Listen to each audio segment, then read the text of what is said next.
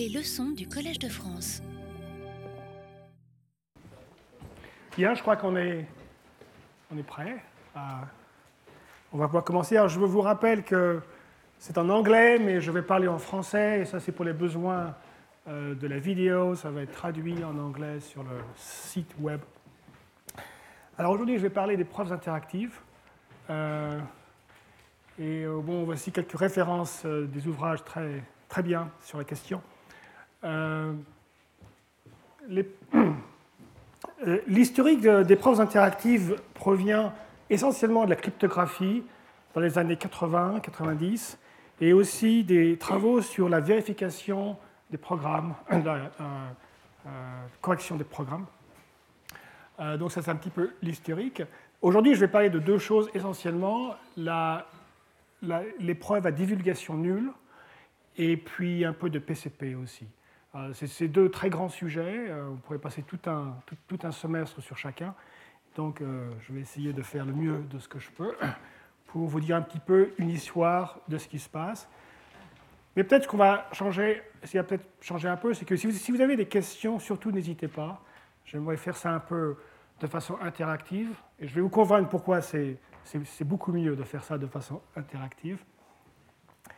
Alors, quelques rappels euh, qui sans doute euh, sont familiers de beaucoup d'entre vous. Donc la classe P, donc on a des, on considère des langages. Donc on a un alphabet, par exemple 0, 1, et un langage L, c'est un ensemble de mots. Un mot, c'est une suite de symboles, 0, 1.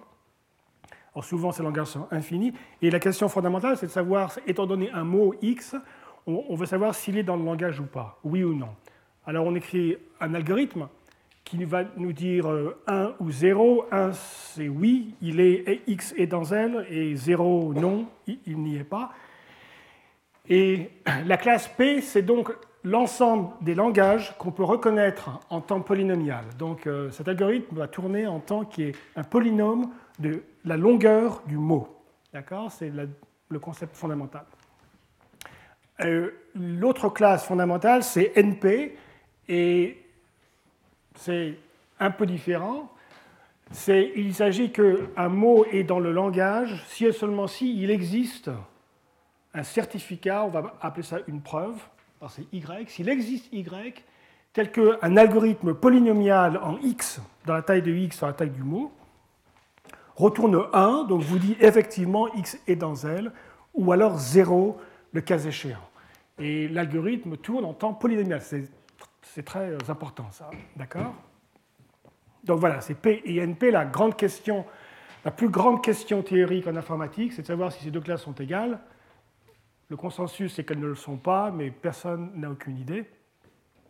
Et euh, si vous prouvez ça, vous aurez 1 million de dollars de la fondation Clay. D'ailleurs, vous aurez peut-être 7 millions de dollars, parce que si P est égal à NP, sans doute, vous pouvez prouver les six autres euh, théorèmes de la fondation assez facilement. Donc, euh, les enjeux sont assez importants. Euh, on, va appeler ça une preuve, et je vais expliquer pourquoi le mot preuve est le mot correct. Une autre façon de définir NP, enfin, je vais répéter la même chose, mais plus intuitive peut-être, c'est la façon suivante. Si le mot est dans le langage, il existe une preuve que vous pouvez vérifier en temps polynomial. Et comme par exemple une preuve de mathématiques. S'il n'y est pas, il n'y a pas de preuve. D'accord? Donc en logique, c'est la différence qu'on a entre completeness, la complétude, et soundness, la cohérence, je ne sais pas comment on appelle ça. Euh, donc cette espèce de dichotomie entre euh, l'existence d'une preuve qui nous dit euh, que quelque chose est vrai. Alors je vais donner un exemple. Vous avez un graphe. La question c'est de savoir si on peut le colorier avec trois couleurs. Alors colorier, je vous rappelle ce que ça veut dire. On va colorier tous les sommets avec trois couleurs, bleu, rouge et vert. Et on veut s'assurer que toutes les arêtes sont bichromatiques. Vous n'avez pas la même couleur des deux côtés. D'accord? Ça, c'est la condition essentielle. Alors, certains graphes, on peut, certains graphes, on ne peut pas. Et on veut savoir oui ou non. Ce graphe est trois couleurs. On, peut le colorier avec trois couleurs. Donc, c'est bon, voilà, je vous le montre. Et certains, bien sûr, on ne peut pas. Alors, la question, c'est de savoir ça. Donc, c'est un problème qui, de toute évidence, est dans NP, parce que je peux vous le prouver. Je vous donne le coloriage, Et en temps polynomial, même en temps linéaire, dans la taille du graphe, vous pouvez vérifier que ce coloriage marche en allant examiner chaque arête et de s'assurer que les couleurs sont différentes. D'accord? Donc c'est de toute évidence dans NP. Et la preuve, c'est le coloriage. Donc ça, c'est la preuve. D'accord? C'est la preuve de cette, chose-là. De plus, ça, c'est un problème qui est NP complet. Donc de, tous les langages qui sont dans NP, donc il y a tous ces langages-là qui sont dans NP, il y en a certains qui sont les plus difficiles, on dit, on qu'ils sont complets, et la signification, c'est que si vous savez résoudre ces problèmes-là en un certain temps, eh bien, vous pouvez résoudre tous les problèmes dans la classe NP dans le même temps à un facteur polynomial près. D'accord? Dans un facteur polynomial près, vous pouvez utiliser votre solution, par exemple, du problème de coloriage pour résoudre n'importe quel problème dans la classe NP. D'accord? Donc c'est en ce sens-là où on dit qu'ils sont complets. Donc ça, on ne sait pas faire en temps polynomial. On ne sait pas trouver les couleurs. enfin, si P est égal à NP, on, saura un jour peut-être, mais on pense que ce n'est pas possible. D'accord? Mais par contre, on sait vérifier. Une fois qu'on a une preuve, c'est facile pour vous de vérifier. Alors, ça, c'est une preuve traditionnelle. Et je veux parler d'une preuve traditionnelle à quelques petits problèmes, et je vais parler euh, de cela. D'abord, une preuve traditionnelle, c'est un monologue. Alors, on va dire que c'est moi qui vous prouve. Je suis le, prouveur et vous, vous êtes le vérificateur. C'est un monologue. Je, vous lis ma preuve, je vous donne ma preuve, vous la regardez, mais c'est à sens unique. D'accord? C'est une preuve traditionnelle. En plus, c'est déterministe. Il n'y a pas d'aléa dans une preuve. On ne va pas se mettre à jeter euh, des pièces de monnaie et puis voir si c'est pile ou face. D'accord? Ça, c'est une preuve classique. Les preuves interactives, elles vont être différentes. D'abord, on va avoir un dialogue et d'un autre côté, elles vont être probabilistes. on va avoir de l'aléa. Donc deux grandes différences. La première différence est, alors pourquoi, avant de se lancer là-dedans, et pourquoi, quel est l'avantage de changer les règles du jeu? Le premier changement, je pense qu'il est très intuitif. La raison pour, laquelle il y a des cours, il y a des professeurs et il n'y a pas que des livres, parce que dans les livres, un livre, c'est un monologue vous lisez, puis voilà. Mais dans les cours, vous pouvez poser des questions. Et, c'est bien connu qu'on comprend quelque chose plus vite, plus rapidement, si on peut poser des questions et qu'on a des réponses. D'accord? Donc, l'interaction, il semble, va nous aider à faciliter l'échange d'une preuve, vous convaincre de quelque chose. Ça, c'est une intuition. Et cette, intuition, on va la justifier. Le recours à l'aléa est plus subtil, parce que généralement, dans les cours, dans les écoles, c'est interactif peut-être, mais les gens rarement posent des questions aléatoires. Ils disent bah, Attendez, bah, je, sors, euh, je sors pile ou face. Ah oui, alors dans ce cas-là, je voudrais poser la question suivante. Et pourtant, c'est fondamental. Alors on va se rendre compte pourquoi c'est fondamental, ça change tout. L'intuition est un petit peu difficile, mais enfin, s'il y a des physiciens dans l'auditoire, c'est la même intuition que celle qui en physique nous dit que le principe derrière les mathématiques derrière le principe d'incertitude euh, de Heisenberg en physique quantique, c'est le suivant. C'est que si vous avez un signal et sa transformée de Fourier, les deux signaux ne peuvent pas être creux en même temps. C'est-à-dire que si un signal est plat sauf une impulsion, l'autre ne peut pas être identique. Pas identique, je veux dire. L'autre ne peut pas aussi être plat avec une impulsion. D'accord? Et c'est la même raison. C'est l'aléa va délocaliser. Le problème dans une preuve, c'est un signal creux, un signal qui est correct partout et il y a une erreur très local. L'aléa va jouer le rôle de, de, ces paires de, euh, en, physique quantique où ça va, dans certains sens, nous prendre la transformée de Fourier pour répandre l'erreur partout. D'accord? Ça va jouer un rôle essentiel dans la notion de preuve.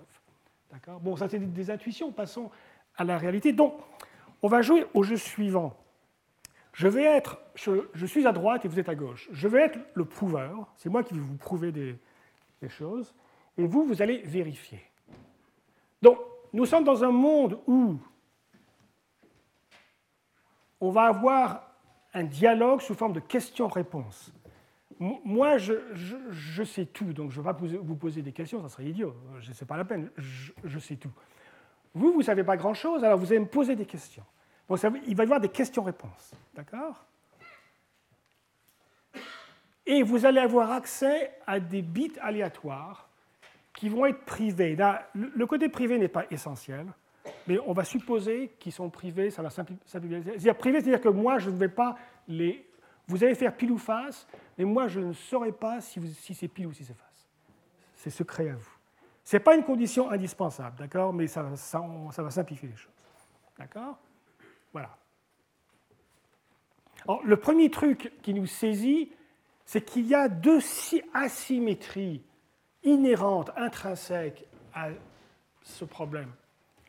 Passons-les en revue. D'abord, il y a l'asymétrie du fait que il y a le, je suis le prouveur et vous êtes le vérificateur. Et l'hypothèse qu'on fait, c'est que moi, je sais tout faire. Je, suis tout puissant. Je peux résoudre n'importe quel problème.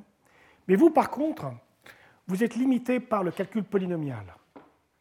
Alors ça, c'est l'hypothèse de base. On suppose que P n'est pas égal à NP. Et donc, le monde est limité au calcul polynomial, parce qu'en dehors de polynomial, eh ben, le calcul, on n'y a pas accès. Donc vous, vous êtes dans la situation où vous pouvez faire n'importe quel calcul polynomial sans mon aide. D'accord?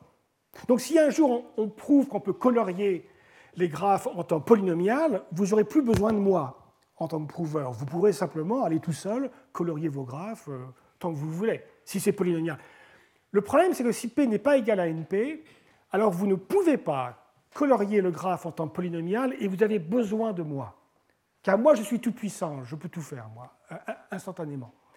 Donc, donc il y a la première asymétrie du fait que le prouveur et le vérificateur ne sont pas sur un rang d'égalité. D'accord? Cette asymétrie, vous les voyez dans les bouquins de mathématiques. Quand vous lisez une prof de mathématiques, c'est évident que c'est asymétrique. C'est le livre, c'est plus que vous. C'est évident. S'ils avaient autant que vous, ça ne serait pas la peine de lire le bouquin. Donc, cette asymétrie, je pense, n'est pas euh, surprenante. Il y en a une autre asymétrie qu'il faut bien comprendre. C'est le fait que CoP, c'est le complément de P, c'est une classe que j'ai inventée, elle est tellement idiote qu'on n'en parle jamais, mais le complément des langages dans P bah, sont aussi dans P. Et c'est évident.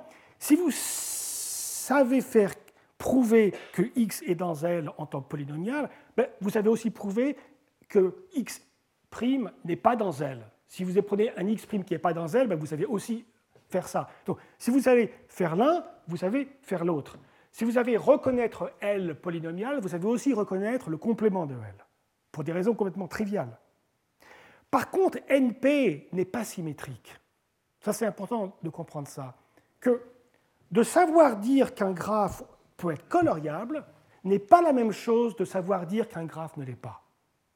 D'accord? Et on peut s'en rendre compte de tas de façons assez simples. Je peux vous convaincre qu'un graphe est coloriable en vous montrant les couleurs. Je prends le graphe, je le colorie, je vous le montre, et vous, vous vérifiez ça. Mais comment je vous convainc qu'il n'est pas coloriable? Moi, je sais, je prends un graphe, il n'est pas coloriable en trois couleurs, et je le sais parce que je suis tout puissant, je suis le prouveur, je sais tout. Mais comment je vous le convainc? Et, supposez que vous ne me croyez pas que je suis tout puissant. Si, vous me croyez, évidemment, ça, simplifie les choses. Vous partez et vous savez. Mais si vous n'avez pas confiance en moi, comment je vais vous convaincre que ce graphe, ah, je peux vous montrer tout, on, va, on peut essayer tous les coloriages possibles. Je peux vous montrer une longue preuve qui a tous les coloriages possibles, et vous, et vous allez vérifier qu'aucun ne marche. Mais elle, elle, ne marche pas, cette preuve. Pourquoi? C'est une preuve, mais qui est de taille exponentielle. Mais vous n'avez pas le droit, vous n'avez pas accès à l'exponentielle. Vous êtes limité par le temps polynomial. D'accord? Donc, une preuve qui est de taille exponentielle n'existe pas pour vous. D'accord? La question c'est, y a-t-il une preuve de taille polynomiale qui vous prouve que ce graphe n'est pas coloriable? Pas évident. D'accord? Alors si P n'est pas égal à NP, on pense que la réponse c'est non, qu'il n'y en a pas. C'est un mystère, c'est un grand mystère. Comment je vous convainc par exemple qu'un circuit, vous avez une fonction booléenne qui est définie euh, d'une façon comme une autre, et j'ai un circuit. D'accord? Et je vous dis que ce circuit calcule cette fonction. Comment vous allez vous en... Comment je peux vous en convaincre de ça? Bah, Je peux vous montrer le résultat du circuit sur toutes les entrées possibles. Alors s'il y a n bits, c'est 2 puissance n. Alors j'écris une longue table, mais ça aussi c'est exponentiel. Y a-t-il un moyen de vous convaincre que ce circuit marche en temps polynomial? Pas évident. C'est pas évident du tout.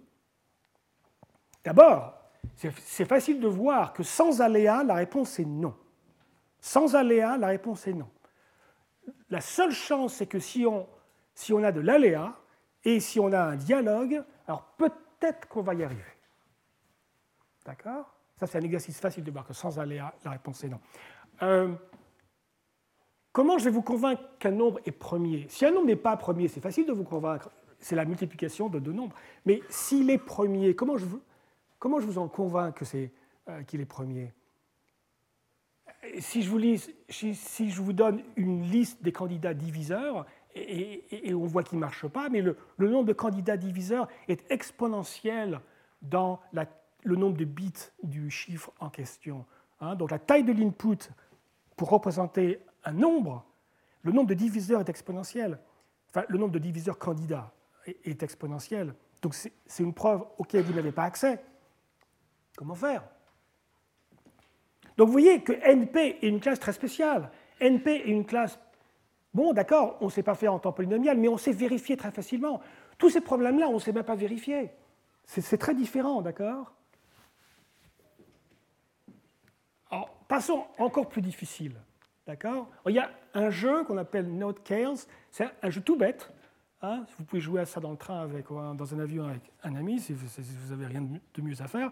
Vous prenez un graphe, et le premier joueur prend un sommet, l'enlève et enlève toutes les arêtes qui sont autour.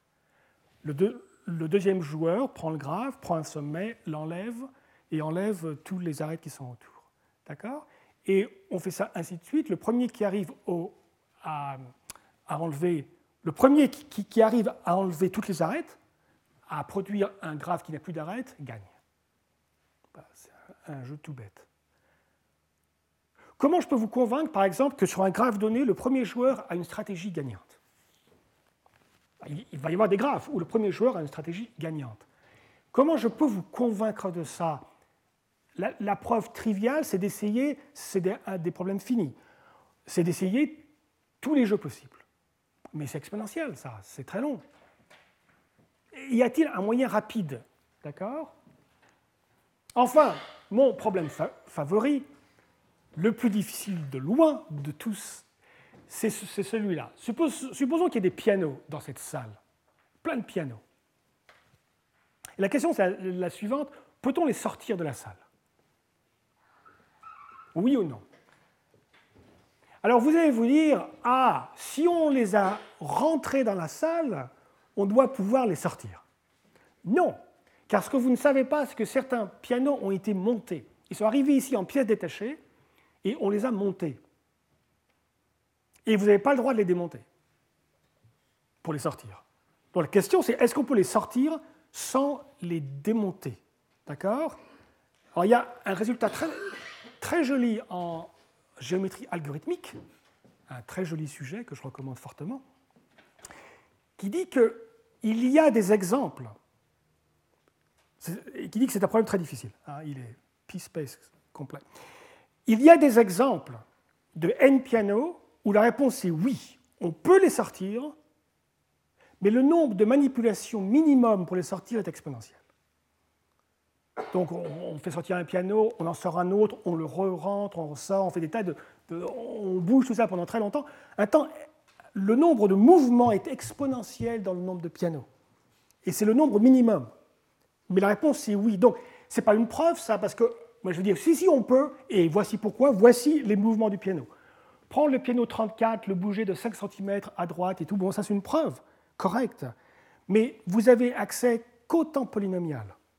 Donc, pour vous, ce n'est pas une preuve. D'accord? Alors, comment je peux faire pour vous convaincre? Alors, un résultat fantastique de Adi Shamir, Adi Shamir qui était ici il y a deux semaines ou trois semaines, c'est qu'en fait, il y a des preuves. Pour tous ces problèmes-là, je peux vous convaincre en temps polynomial que c'est vrai. D'accord? Alors, je montre quand même que ces problèmes-là, ça c'est dans CoNP, ça c'est dans CoNP, ça c'est dans P, un des grands résultats de l'informatique théorique, à mon avis, mérite beaucoup plus de, gloire qu'il a reçu, qu'on peut, en temps polynomial déterministe, dire si un nombre est premier. C'est extrêmement brillant. Et, euh, et ça, c'est des problèmes qui sont euh, complets pour, euh, pour une machine de Turing en espace polynomial. D'accord? Donc, c'est des problèmes fortement exponentiels. Et le, le résultat de Adi-Shamir, euh, un des résultats de Adi Shamir. Donc, ah, Shamir, c'est le même Shamir qui est derrière RSA, hein, cryptographie. Euh, c'est que, eh bien, en fait, ces, ces langages de preuves interactives hein, où on, peut échanger des dialogues. Bon, je n'ai pas défini vraiment rigoureusement parce que ce n'est pas vraiment le sujet de mon cours, euh, la classe IP, mais enfin, vous imaginez, vous, vous, vous, connaissez l'input hein, du problème et vous me posez des questions. Et moi, je vous réponds, oui ou non. Et pendant un temps polynomial, on va poser des questions. Et ce que je veux, c'est qu'à la fin, vous connaissiez la réponse avec une probabilité 0,9999999, enfin, euh, aussi proche de 1 euh, qu'il est possible. D'accord?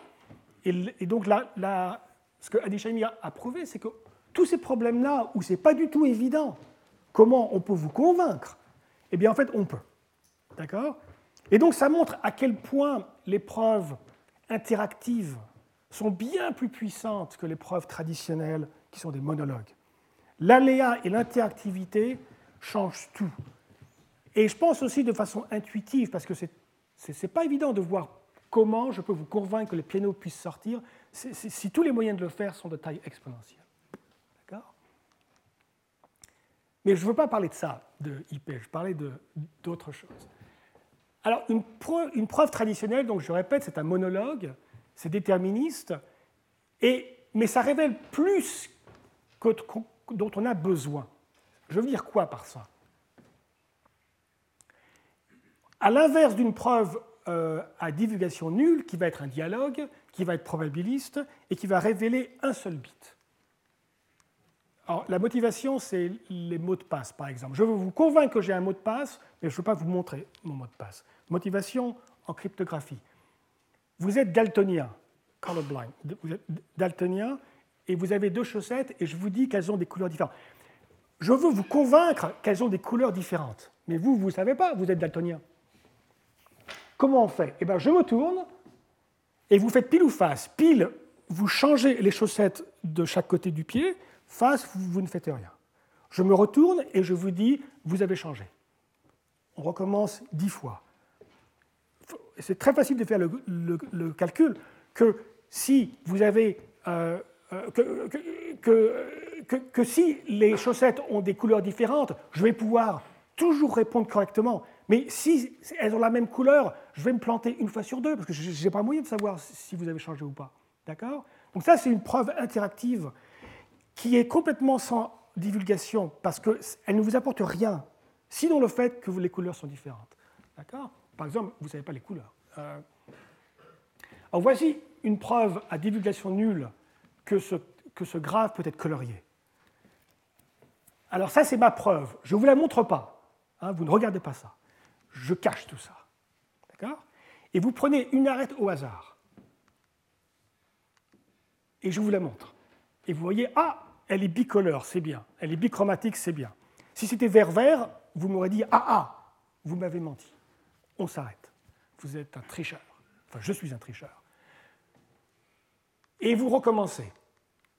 Vous, recommencez. Donc, si jamais je mens, il y a au moins une erreur qui est monochromatique. il y a au moins une arête qui est monochromatique, par définition. Si je mens, si ce graphe n'est pas coloriable, il y a bien une arête qui a la même couleur de chaque côté. Et euh, bon, il faut supposer qu'il n'y a que trois couleurs, mais ça, on peut s'en arranger. Euh, vous avez une chance sur E, E étant le nombre d'arêtes, une chance sur E de tomber dessus. Bon, c'est une petite chance, mais ce n'est pas négligeable. Donc si vous répétez ça 100 E fois, vous allez voir une chance extrêmement grande la probabilité d'erreur va être 10 puissance moins 30, va être extrêmement faible. D'accord? Donc ça, c'est un moyen pour vous de vous convaincre que le graphe est coloriable. D'accord? La question, c'est est-ce que c'est zéro knowledge? Eh bien non, ça n'est pas du tout. Est-ce que c'est la divulgation nulle? Est-ce que vous avez appris quoi que ce soit? Bien sûr que vous avez appris, parce que j'ai mon coloriage, et vous, et vous pendant 100 fois, vous m'avez demandé de découvrir euh, les cachettes. Et donc vous avez vu cette couleur, cette couleur, cette couleur. Ça se trouve, vous avez vu à peu près euh, tout le graphe entier. Donc c'est loin d'être à divulgation nulle. D'accord? Donc ça ne marche pas du tout. Mais c'est très facile de réparer ça. Ce que je vais faire tout simplement, c'est que je vais faire, à chaque fois que vous me posez la question, je vais, faire, je vais prendre une permutation aléatoire des couleurs. Hein donc euh, bleu va aller à vert, rouge va aller à bleu, euh, et ça, ça va être complètement aléatoire. À chaque fois, je refais ça de façon aléatoire. Donc c'est le même processus qui va avoir la même probabilité de me prendre en flagrant délit, mais la différence maintenant, elle est fondamentale. Elle est que vous n'apprenez rien sur le graphe, parce qu'à chaque fois, qu'est-ce que vous voyez? Ben, À chaque fois, vous voyez deux couleurs prises aléatoires parmi trois. C'est tout. À chaque fois, comme j'ai fait une permutation aléatoire, ce que vous avez, c'est deux couleurs différentes. Si elles sont les mêmes, vous arrêtez tout de suite, on arrête parce, car j'ai triché. Sinon, vous avez deux couleurs différentes qui ont été prises au hasard parmi trois. Ça, on dit que c'est à divulgation nulle. Alors évidemment, il va falloir formaliser tout ça. Ça veut dire quoi De dire que vous n'avez appris qu'un seul bit? D'abord, la formulation en anglais zero knowledge n'est pas véritablement correcte parce que vous avez appris quelque chose. Vous avez appris que le graphe est coloriable. Donc vous avez appris un bit. Parce qu'il l'est ou il ne l'est pas. Donc vous avez appris un bit d'information. Vous n'avez rien appris d'autre. Ça veut dire quoi? Après tout, vous avez appris des choses. Vous avez vu des couleurs. Vous avez vu bleu, rouge, vert, bleu, verge. Mais ça, ce n'est pas de la connaissance. Pourquoi?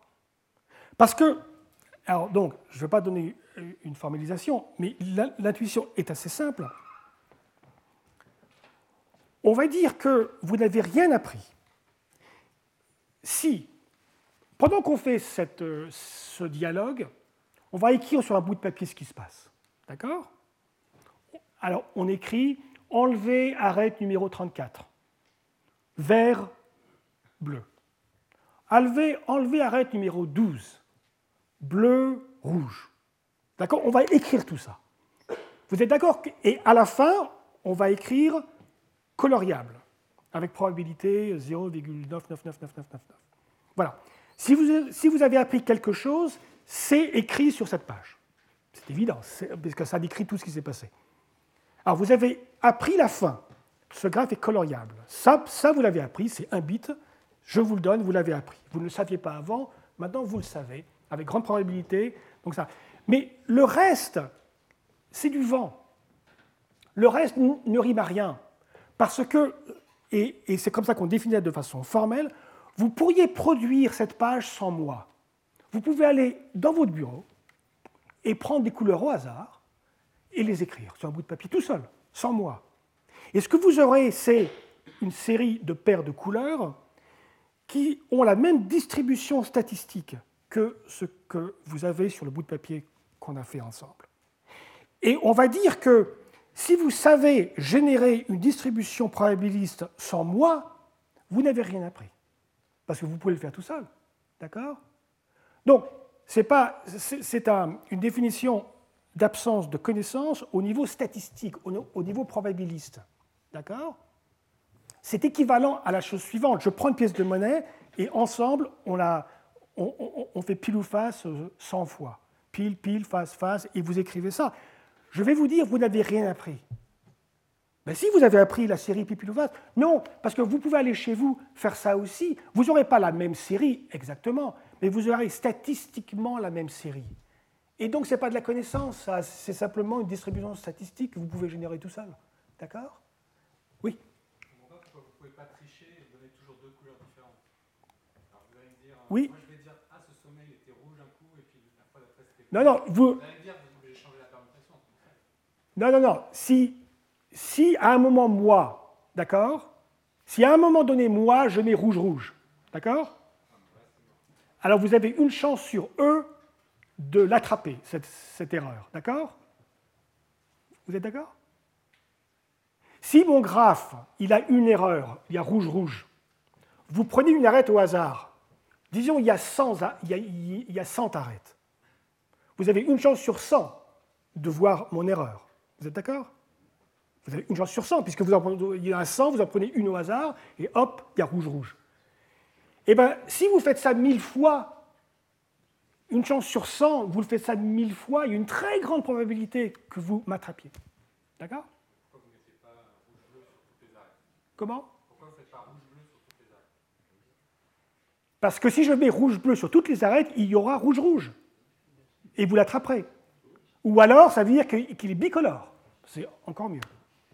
D'accord?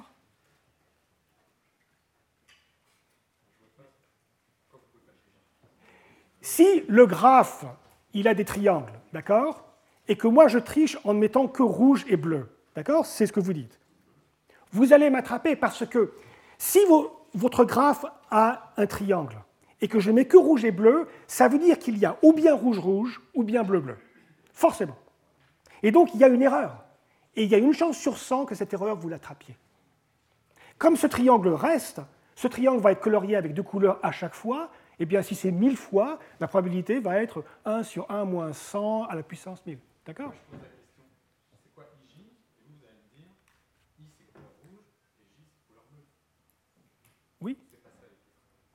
Non, non, j'ai. Ah si, peut-être que vous touchez à un point important. Je prends. Je crois que je vais répondre à cette question au truc suivant, d'accord? Et puis si je n'y réponds pas, ensuite vous pouvez me redemander, d'accord? Donc, qu'est-ce que ça veut dire de ne rien apprendre? Bon, c'est. Je crois que j'ai couvert ça. Ah, et là je crois que je vais toucher à ce que vous dites. Ça veut dire quoi de cacher les couleurs?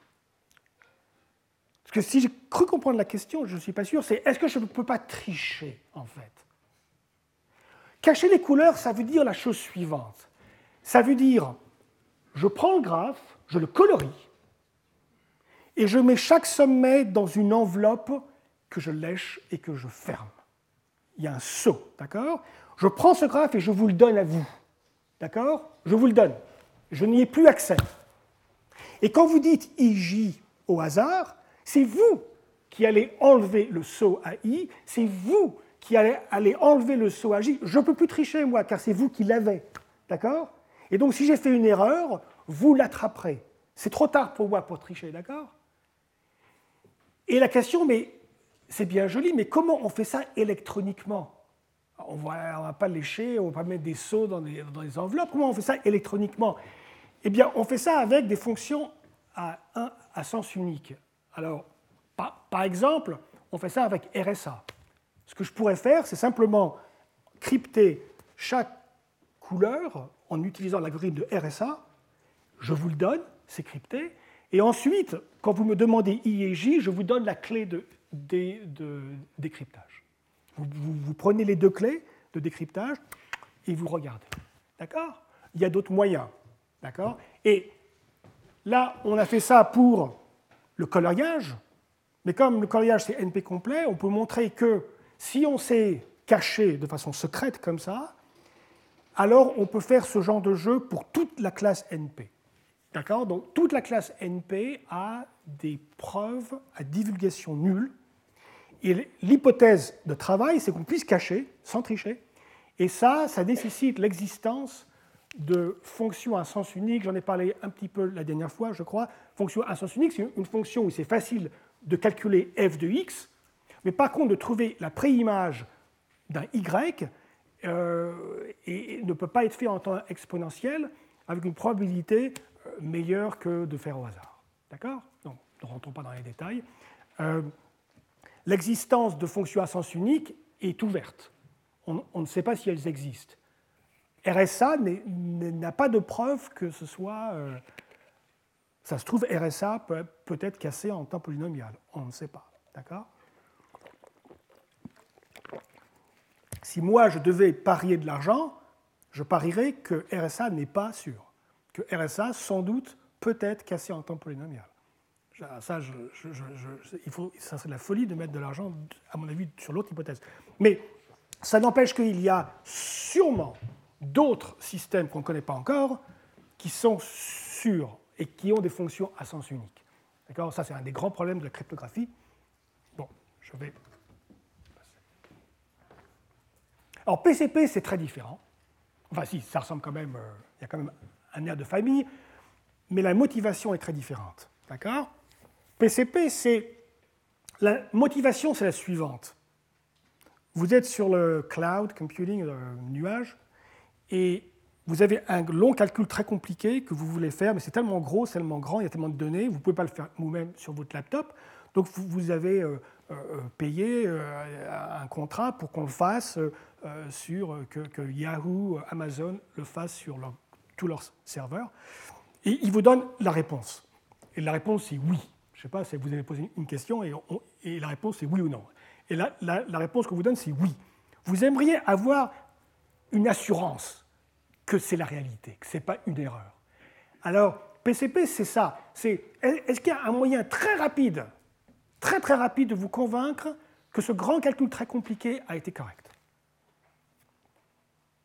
Ce qui était à ma leçon inaugurale, j'utilisais l'exemple euh, qui n'est pas un exemple euh, figuré, c'est un exemple littéral de l'hypothèse de Riemann. Si j'ai une preuve de l'hypothèse de Riemann, est-ce que je peux vous convaincre que j'ai cette preuve-là et donc que l'hypothèse est vraie en 10 secondes, en procédant de la façon suivante, vous piochez dans ma preuve 5-6 fois, vous prenez 5-6 lettres, vous les regardez et sur la base de ça, et que de ça, vous concluez que j'ai raison, que j'ai tort. Est-ce que ça peut marcher? Et la réponse c'est oui, ça peut marcher, et tout ça c'est PCP. Donc la motivation est très différente. Dans la connaissance nulle, la divulgation nulle,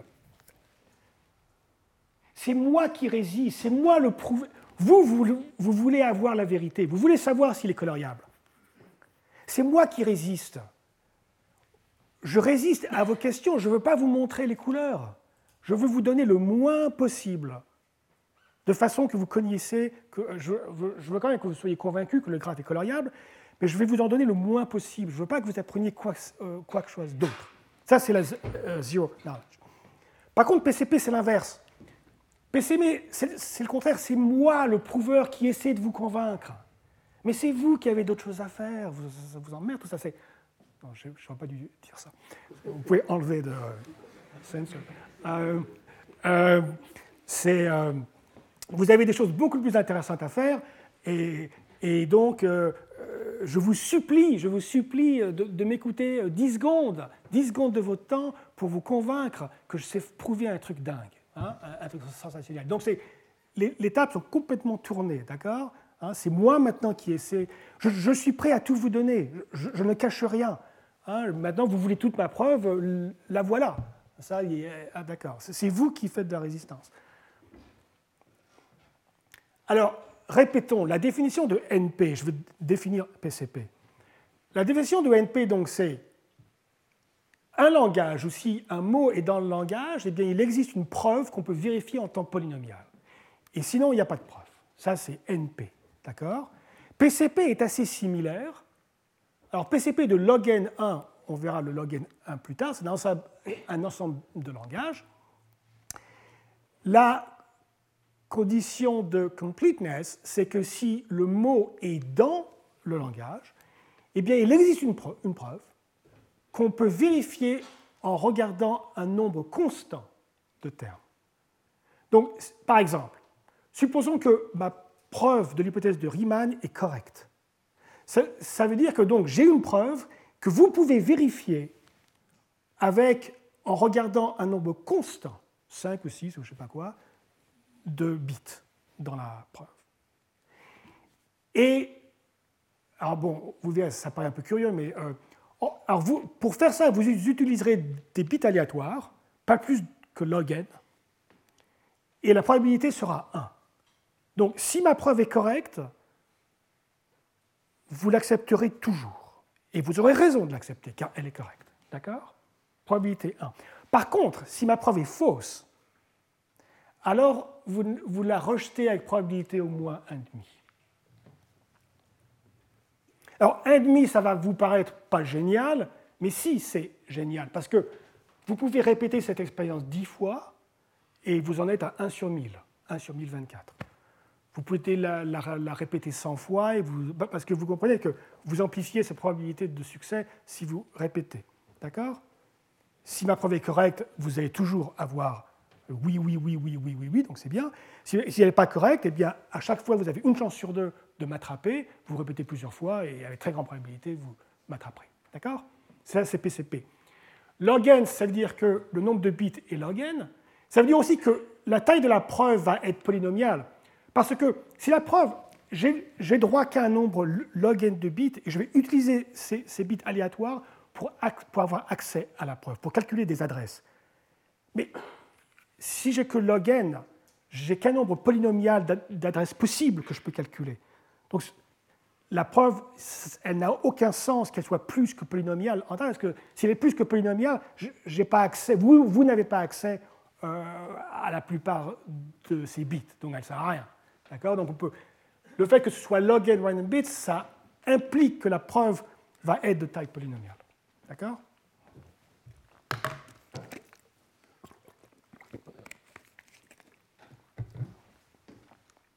Et donc le grand résultat, c'est que NP est égal à PCP de log n 1.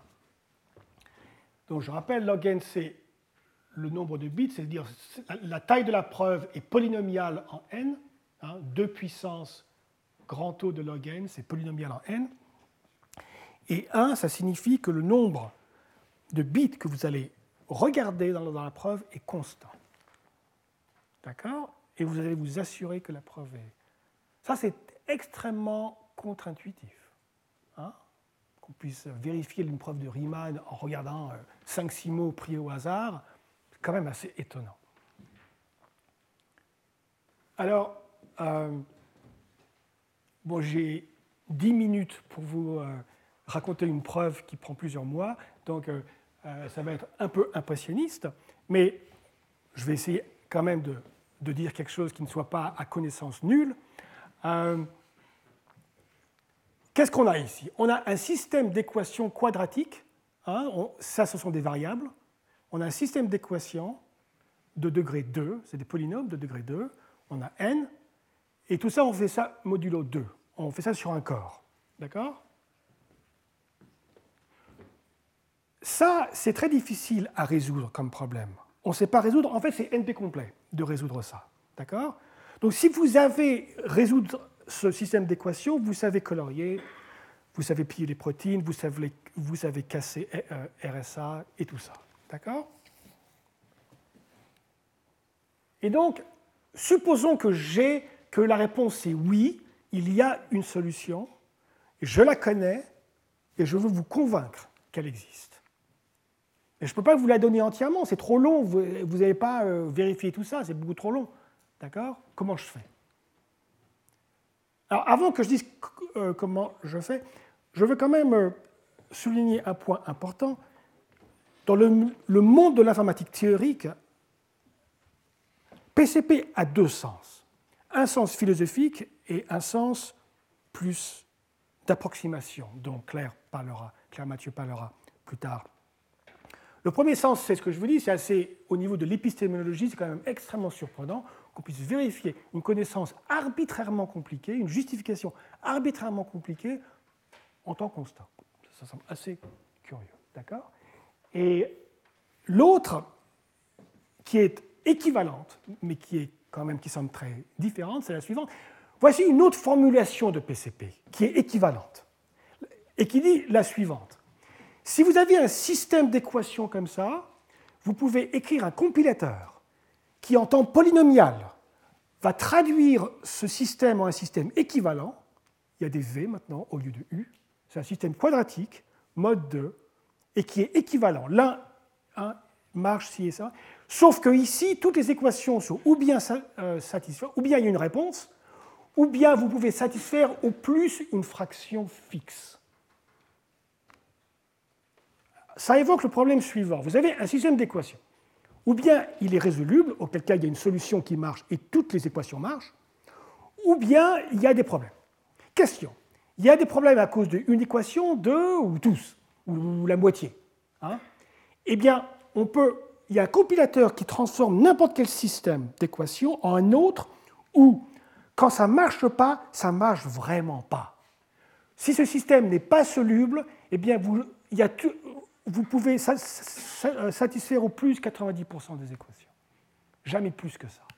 Il y a toujours 10% qui, va, qui va coincer. Ce n'est pas évident, ça. Hein eh bien, ça, il y a un compilateur en temps polynomial qui fait ça. Ce résultat est équivalent à PCP. Et donc, toute la théorie de l'approximation s'est vue complètement changer à cause de ça. D'accord? Mais revenons à la preuve de PCP originale. Une petite digression. Je vous donne n points dans l'espace. Je veux vous convaincre qu'ils sont coplanaires. Je vous donne un milliard de points dans l'espace à trois dimensions. Je veux, vous convaincre qu'ils sont, sont coplanaires. Comment je peux faire ça très rapidement? Voici les points et voici le plan. Donc il y a une équation comme ça, ils passent tous par ce point. La preuve traditionnelle, c'est de vous donner ABC je vous donne ABC, et puis ensuite, euh, hein, bah, ensuite vous vous débrouillez. Ça, c'est la, preuve traditionnelle. Ce n'est pas une preuve PCP pour la raison suivante. Bien que je dise c'est à trois dimensions, supposons qu'on est en dimension 1 milliard. C'est très difficile de, de, dessiner une dimension 1 milliard qui soit différente de dimension 3. Et eh ben, donc ça, c'est dimension 1 milliard. Donc les ABC, il y en a 1 milliard. La preuve, elle a une taille de 1 milliard.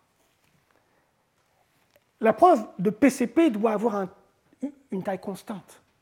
Alors, est-ce qu'on peut vous convaincre que ces milliards de points, il y a un plan, enfin un hyperplan en dimension 1 milliard, hein, donc l'hyperplan à dimension 1 milliard moins 1, et qui passe par tous ces points-là?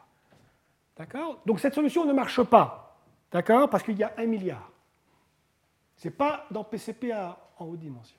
Je veux vous convaincre, vous convaincre, vous faire du lavage de cerveau peut-être, pour essayer de voir comment on peut se débrouiller, comment je peux me débrouiller pour vous convaincre que ces milliards de points en dimension, euh, bon, il faut, disons, 2 milliards. Parce 1 milliard, 1 milliard, si la dimension est assez grande, il y a, toujours un, plan qui passe. Mais disons 2 milliards.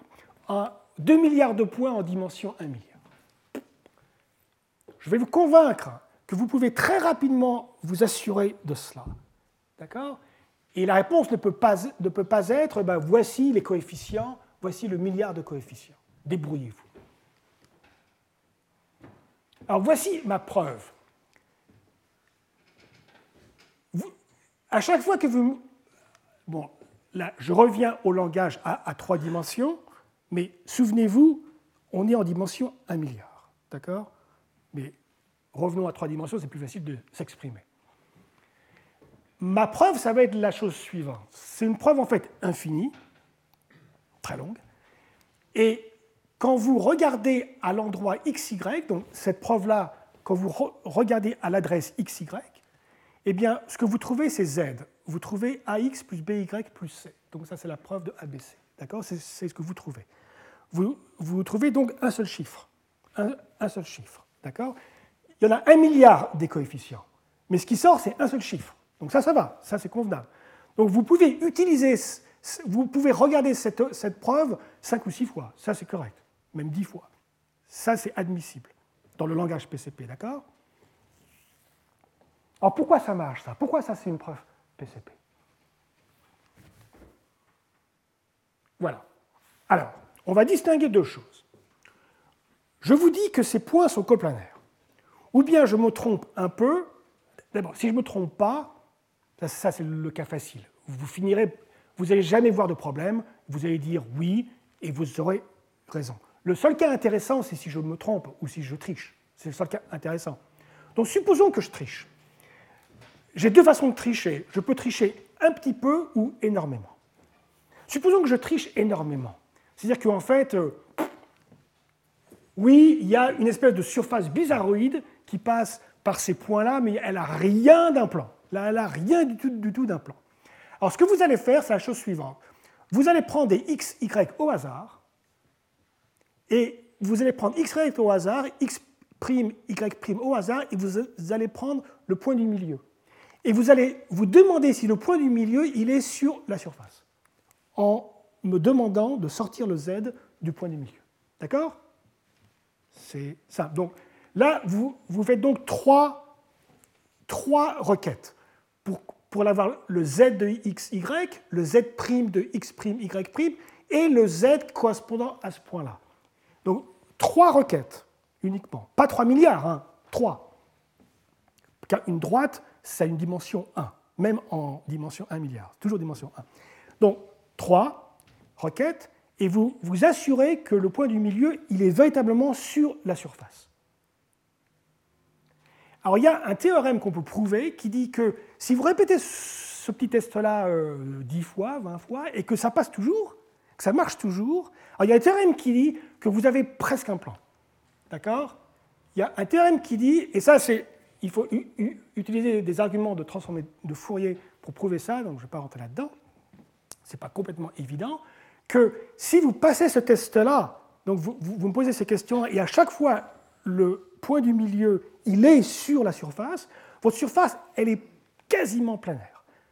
Donc elle ressemble à un plan avec quelques petites euh, bumps, des petites bosses. D'accord? Mais, très peu des bosses.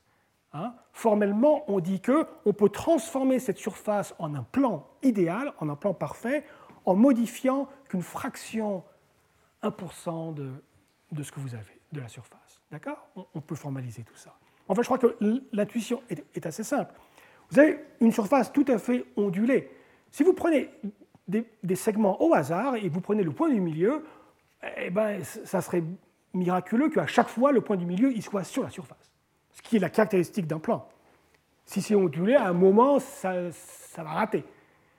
Si ça ne rate pas, si, vous faites ça 100 fois de suite, et qu'à chaque fois le point du milieu il est strictement sur la surface, c'est-à-dire que votre surface, elle est quasiment planaire.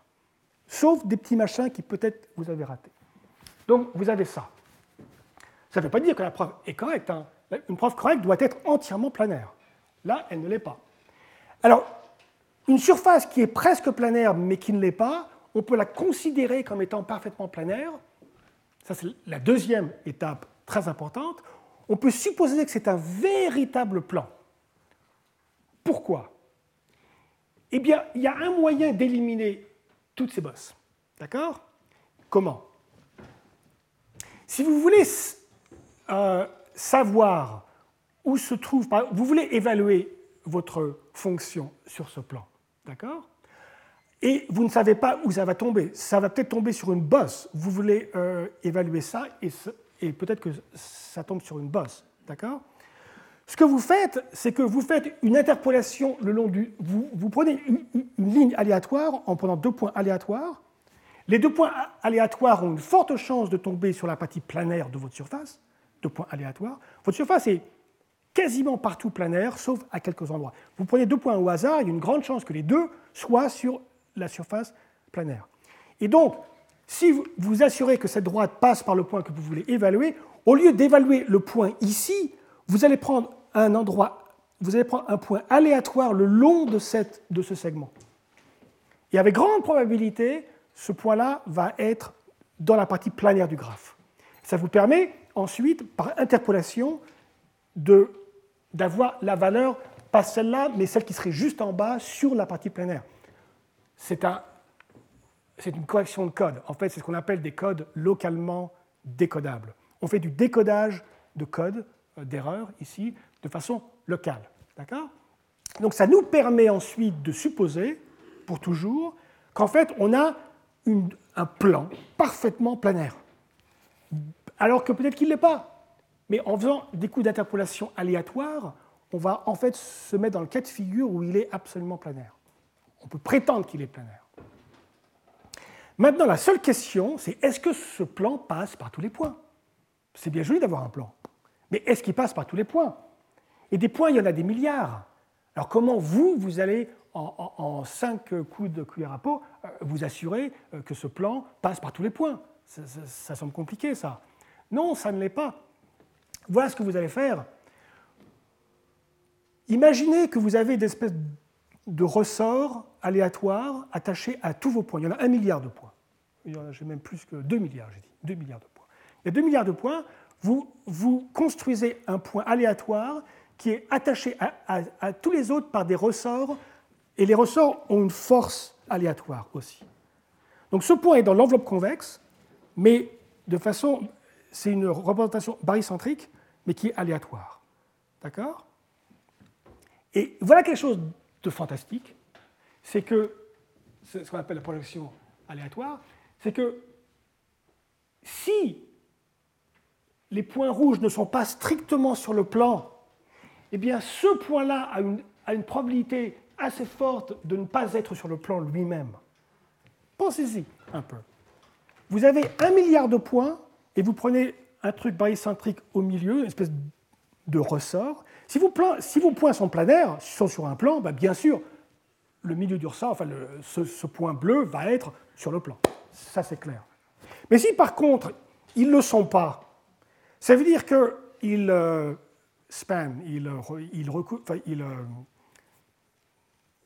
ils, engendrent un espace de dimension euh, totale, de dimension complète. Donc quand vous prenez ce point aléatoire, il a une forte chance de ne plus être dans le plan même s'il n'y a qu'un seul rouge qui, qui ne marche pas. Et c'est là qu'on voit l'erreur, qu'on voit l'idée absolument simple mais géniale. Ces points rouges, ce sont les lignes de code de votre preuve. S'il y a une seule ligne qui est fausse, toutes les autres sont bonnes. Une seule ligne fausse, ça veut dire que ce point-là n'est pas sur le plan. Ça veut dire ça d'être faux. 2 plus 2 égale 5, ça veut dire que ce point-là n'est pas sur le plan. Tous les autres y sont. Alors comment vous en assurez? Eh Si vous prenez un truc aléatoire, barycentrique, ce point-là tout seul va créer des ennuis. D'accord? Alors vous allez dire, mais attention, je suis forcé de regarder tous les points, donc ça va me prendre un temps fou. Ah, ah attention, je, je n'ai pas dit que de, que de, vérifier ma preuve va... Si, peut-être que je l'ai dit, mais euh, c'est ce que je, ce, que je, veux vouloir, ce que j'ai voulu dire, c'est que vous n'allez consulter ma preuve qu'en cinq ou six endroits. Ensuite, vous, vous pouvez faire ce que vous voulez. Alors, de former cette ces constructions barycentriques, vous pouvez faire ça sans moi. Les points rouges, vous les connaissez. Les points rouges, vous les connaissez. D'accord? Vous pouvez faire ça sans moi. Vous n'avez pas besoin de moi pour trouver ça. Et donc, vous faites cette construction barycentrique, parce que souvenez-vous du, problème sur lequel on est démarré, sur lequel on a démarré. Le problème, c'était le suivant. Vous avez des points rouges. C'est vous qui avez des points rouges. Vous me demandez, moi, si j'ai un plan qui passe. Et je vous dis oui, j'ai un plan qui passe par eux. Ma preuve, c'est le plan. Ce n'est pas les points rouges. Les points rouges, vous les avez, vous. Donc, cette construction barycentrique, vous pouvez la faire sans moi. C'est uniquement quand vous allez poser la question, mais est-ce que ce point bleu est sur le plan que vous me demandez? Vous allez voir ma preuve pour voir si ce point bleu est sur le plan. Et vous allez voir, oui, il l'est. Voilà, une requête. Vous allez répéter 10 ou 20 fois si ça vous fait plaisir pour assurer ça. D'accord? Et donc, l'idée là, c'est que vous faites ce calcul-là, mais c'est quand même un calcul polynomial de votre, euh, part, parce que c'est. Euh, euh, reprenons. Oui, je reviendrai à ça, j'ai encore quelques minutes, je reviendrai à ça, mais je veux finir, finir ça. Cette, quel est le rapport entre ce système d'équations et ce plan qui passe par des points et tout? Eh bien, ce système d'équations comme ça, on peut le réécrire. Hein, on peut le, une, construction tensorielle assez euh, euh, élémentaire en algèbre, où on va introduire des variables v, v qui vont être simplement le produit euh, tensoriel entre ces vecteurs. Donc on va V1, V2, V3, donc on va écrire ça comme un système linéaire c'est un système linéaire, et les V, c'est un produit tensoriel de vecteurs. D'accord? Donc ça, c'est l'aspect quadratique. Mais ça, c'est une question, on peut réécrire ça comme ça, et ça, la question, c'est, on a des points, et la preuve, c'est ça. Y a-t-il un plan qui passe par ces points-là? Et moi, c'est ça, ce que j'ai, c'est la preuve. Bon, il faut aussi se préoccuper de ça, et je ne dis pas que c'est trivial, c'est pour ça que la preuve PCB n'est pas si simple que ça, il, faut aussi, y a aussi l'aspect non linéaire. Donc, en fait, ça ne va pas être un plan, ça va être une surface, une, variété algébrique en fait, d'accord, euh, de, degrés faibles. Mais bon, sans rentrer dans ces détails-là. Donc on en arrive ici au fait que cette preuve-là, euh, j'ai dit qu'elle était infinie parce que on est sur les réels et donc euh, il va falloir pouvoir répondre à toute question x, y, z égale ax plus b, y, ça, pour tout x ou y, dont, la preuve est infinie. Mais si on fait ça sur un corps fini, ça rend la preuve finie. Et on voit facilement que ça rend la preuve de taille exponentielle. Donc c'est une preuve de taille exponentielle, mais où il vous suffit de la consulter en un nombre constant d'endroits, mais comme elle est de taille exponentielle, vous avez besoin euh, de, de nombres aléatoires de plus que log n, vous avez besoin d'un nombre polynomial euh, de, simplement pour avoir accédé aux adresses. Les adresses d'une preuve exponentielle sont polynomiales, de taille polynomiale. Donc la question ensuite, c'est de savoir comment on réduit ce poly n, ce polynôme en n, en log n. la façon, c'est de changer. Là, on est dans un corps, un petit corps hein, de caractéristiques. Euh, ici, le caractéristique 2, c'est. Euh, bon, mais on va faire ça dans des corps euh, plus élevés. Donc, ça, c'est ce qu'on fait en théorie des correcteurs de code. On, peut prendre des codes BCH, des codes linéaires assez classiques, où on, s'amuse avec ce genre de choses pour changer la caractéristique du corps.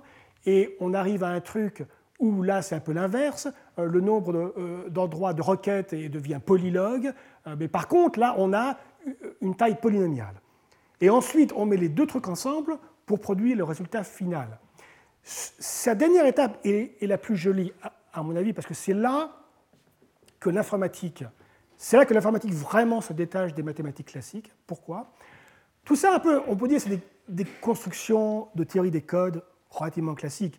Mais là, ce n'est pas du tout, parce qu'on utilise ce qu'on appelle l'autoréductibilité, où on regarde la façon dont on fait tous ces codes et tout, et on réinterprète la preuve PCP elle-même, ce que je vous ai raconté, comme une preuve qu'elle-même on va réécrire en PCP de façon récursive. Ça, c'est un truc quand même qu'on fait rarement en mathématiques, où on, prend la preuve d'un théorème, on prend la preuve elle-même et on l'interprète comme un autre théorème qu'on va prouver encore. Ça, c'est un... Bon, je ne peux pas vous donner les détails ici, mais c'est une étape profondément informatique, hein, ou peut-être en logique aussi, on trouve ça, mais sûrement pas en algèbre. Et euh, oui, donc je voulais quand même, bon, c'est le terrain final, donc j'arrive à la, fin, mais je voulais quand même conclure euh, peut-être en revenant, en revenant, euh, disons, là-dessus.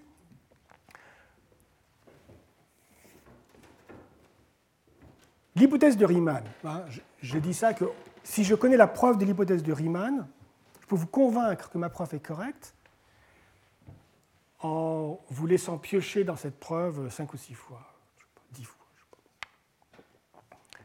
Euh, alors, la preuve, c'est quoi? Les points rouges, tout ça, euh, c'est quoi? J'ai dit que les points rouges, c'est vous qui les avez. les points rouges, ce n'est pas la preuve de l'hypothèse de Riemann. D'accord? La preuve de l'hypothèse de Riemann, c'est le plan c'est ce plan vert. Ça, c'est ma preuve. D'accord?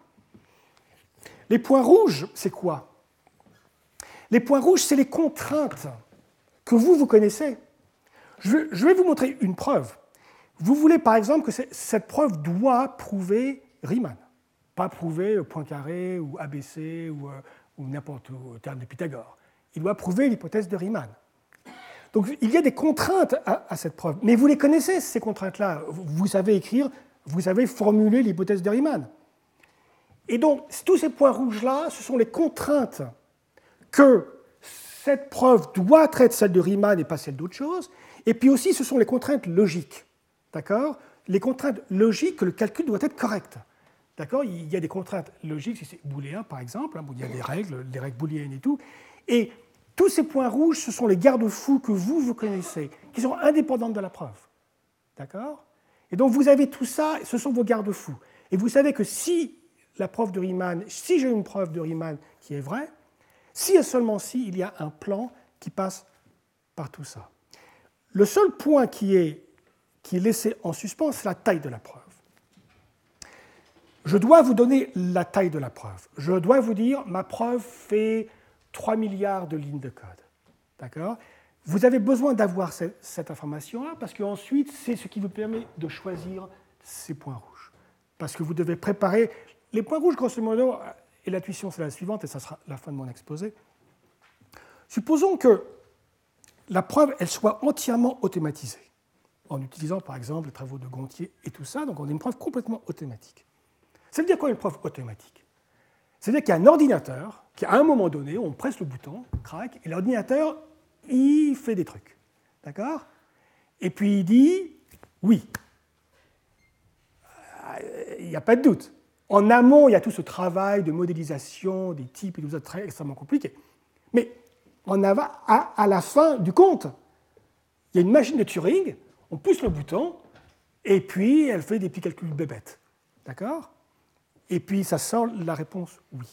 Ces points rouges, c'est que la machine de Turing ne triche pas, que cette machine de Turing doit être absolument correcte. Elle ne peut pas faire, elle ne peut pas sauter d'un machin à un autre et puis changer de façon euh, aléatoire euh, les bits comme ça. D'accord? C'est le garde-fou de la machine de Turing qui, en fin du compte, va vérifier de bit en bit. Parce qu'un ordinateur ne connaît que les bits. Hein, et donc, euh, vous pouvez avoir tous les types que vous voulez. En, fin du compte, il y a des transistors, il y a des, potentiels de charge électriques, il y a des bits qui passent de 1 à 0. Point final. Le PCP se situe à ce niveau-là. Donc, en ce sens-là, c'est extrêmement universel, parce que c'est incontournable. Mais en pratique, ça pose de gros problèmes, parce que ce n'est pas comme ça qu'on fait des preuves. en machine de Turing qui, font des 1 et des 0, il faut des types, il faut une modélisation extrêmement fine, extrêmement complexe.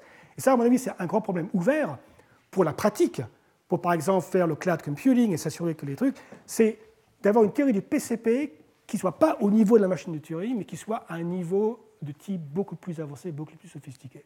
Ça, ça, serait un projet euh, sensationnel. Mais enfin, là, donc, il faut que je, que je finisse. Hein. et donc, je vais avec grand plaisir laisser la parole à, Claire Mathieu, qui est professeure à l'École normale supérieure, à la rue d'Ulm, et puis aussi à Brown University, qui a dû parler des approximations. Merci. Retrouvez tous les contenus du Collège de France sur www.colège-2-france.fr.